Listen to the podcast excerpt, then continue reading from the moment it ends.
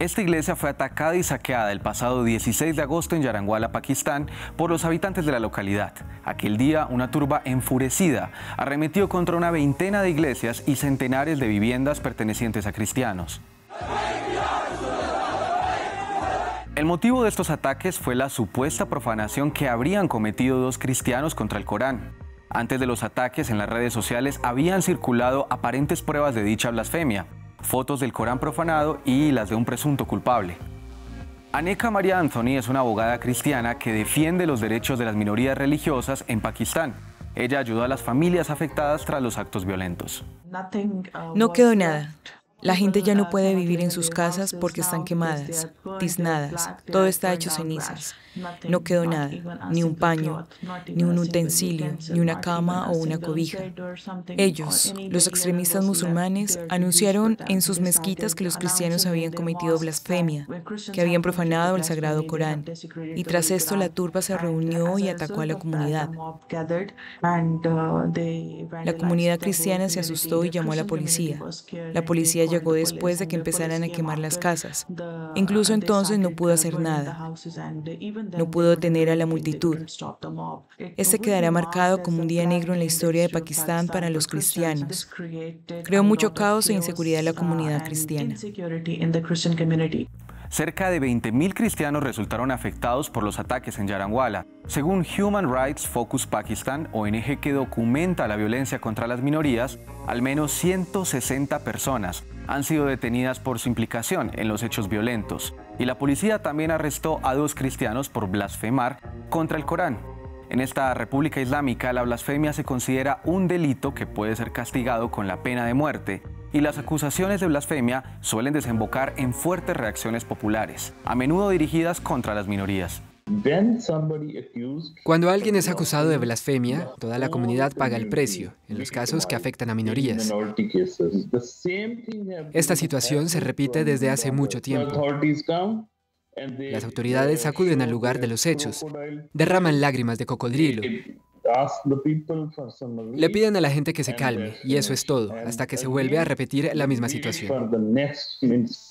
Cristianos y miembros de la sociedad civil realizaron una manifestación en Karachi para exigir medidas de protección contra la violencia extrajudicial relacionada con los casos de blasfemia.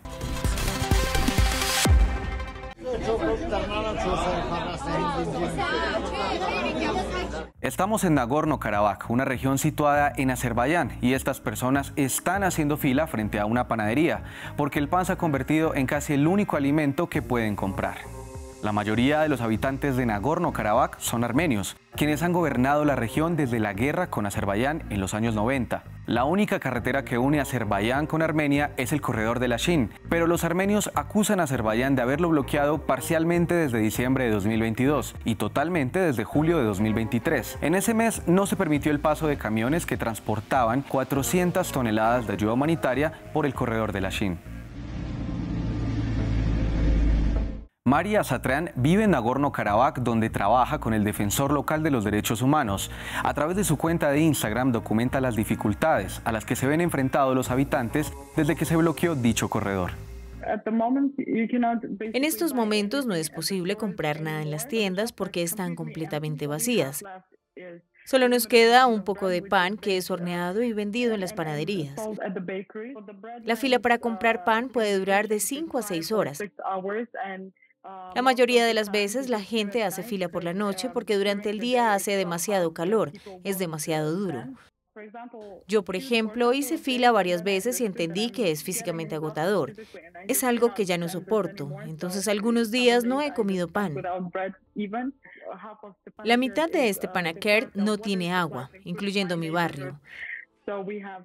Así que recogemos agua de otros barrios o de los manantiales.